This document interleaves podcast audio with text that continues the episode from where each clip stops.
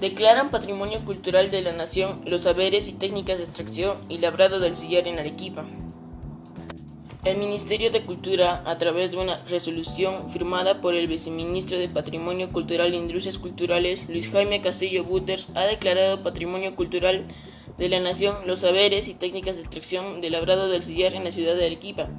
Esta declaración coincide con la celebración del 474 aniversario de Arequipa, que es conocido como la Ciudad Blanca, por la importancia de su uso de piedra volcánica en su arquitectura.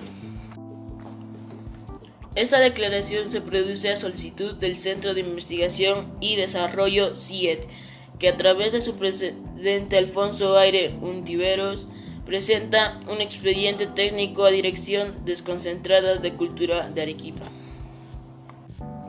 El sillar, piedra volcánica de origen volcánico, permeable de texturas porosas, muy resistente al calor y la humedad, se extrae de canteras ubicadas en quebradas naturales ubicadas en la provincia de Arequipa.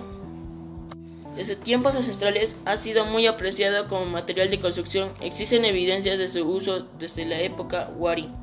En los tiempos de colonia ha empezado a utilizarse bloques de sillar labrados en toda clase, edificaciones e infraestructuras, como templos, catedrales, viviendas, piletas, puentes y canales de regadío. Posteriormente al terremoto de 1784 cobró mayor importancia la capacitación de artesanos y canteros especializados en trabajo el sillar.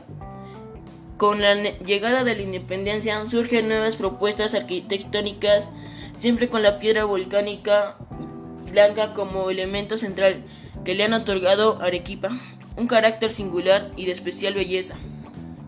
El Ministerio de Cultura considera que los conocimientos, saberes y prácticas relacionados a la extracción y labrado del sillar constituyen una tradición con un importante valor histórico que ha aportado significativamente al rostro de la ciudad de Arequipa. Cabe recalcar que el casco histórica de la ciudad declarada Patrimonio Cultural de la Humanidad por la UNESCO en el año 2000.